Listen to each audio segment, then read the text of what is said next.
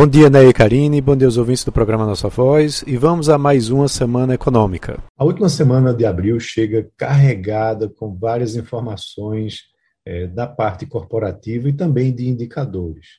Isso após duas semanas de feriados e também é, de greve dos funcionários do Banco Central. Mas além dos muitos balanços e assembleias de acionistas que foram previstos para os próximos dias, há também expectativas importantes com relação aos dados de inflação, né, que vão trazer é, muita relevância e muitas implicações nos negócios. A gente tem, na quarta-feira, a divulgação do IPCA 15, né, referente à primeira metade do mês de abril, e há uma expectativa de uma elevação é, forte de 1,8%. Isso por conta de pressão, novamente, dos preços, dos preços administrados. Teve um reajuste da Petrobras no mês de março, e temos também outros itens como energia elétrica e produtos farmacêuticos que trazem pressão. Além disso, os núcleos, os núcleos de inflação de bens, que incluem vestuário, higiene pessoal, e também de serviços, que incluem alimentação fora de casa, vão continuar em patamares elevados, é, sem sinais de desaceleração.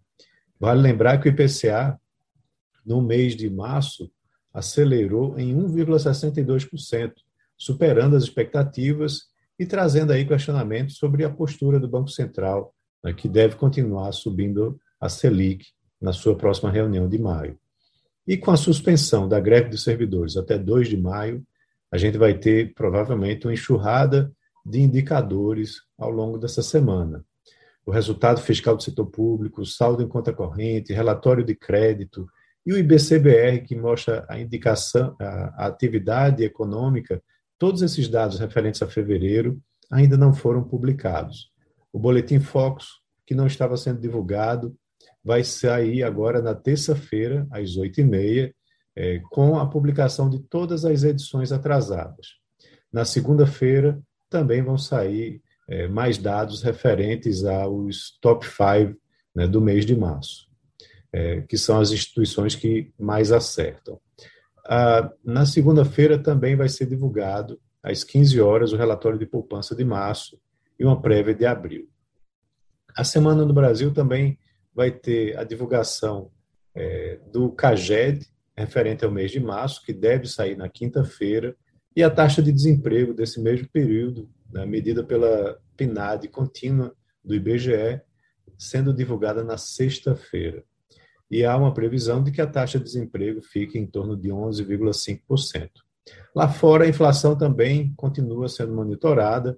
Né, o, para até entender melhor os próximos passos do Federal Reserve no seu ciclo de aperto monetário, com elevação de juros e redução de estímulos, principalmente após a fala do Jeremy Powell, né, o presidente do Fed, que derrubou os mercados né, na sexta-feira passada, já que ele decretou praticamente uma aceleração no aumento dos juros nos Estados Unidos. E a semana também começa com índices de atividade de Chicago e Dallas na segunda-feira, né, seguido por dados de estoques de petróleo na terça e na quarta. Na quinta, sai a primeira prévia do PIB americano, referente ao primeiro trimestre de 2022, e há um consenso que deve haver uma apresentação de uma alta de 1%. Na Europa, na sexta-feira, sai o PIB da Alemanha e da zona do euro. Na Ásia, o Banco Central japonês vai decidir sobre a taxa de juros na quinta-feira é, e o, o, vale lembrar que o país tem resistido a reduzir suas políticas de estímulo, mas também tem enfrentado um avanço de inflação por lá. No noticiário corporativo, a gente tem uma semana, como eu disse, bastante recheada. Os Minas é, deu largada na semana passada e nos próximos dias os balanços vão ganhar fôlego aqui no Brasil, com destaque para Vale, na quarta-feira, após o fechamento do mercado. No mesmo dia, Petrobras vai divulgar suas prévias operacionais do primeiro trimestre. Na quinta, a Oi divulga o balanço, referente ainda ao quarto trimestre de 2021. E nos Estados Unidos, as Big Techs vão divulgar seus resultados. A Alphabet, que é dona da Google, e a Microsoft vão apresentar seus números já na terça-feira. Na quarta-feira, saem os balanços de Meta, que é dona do Facebook, e os resultados específicos da rede social também. Já a Amazon e Apple vão divulgar seus dados na quinta-feira. Então é isso. Um abraço a todos e uma ótima semana.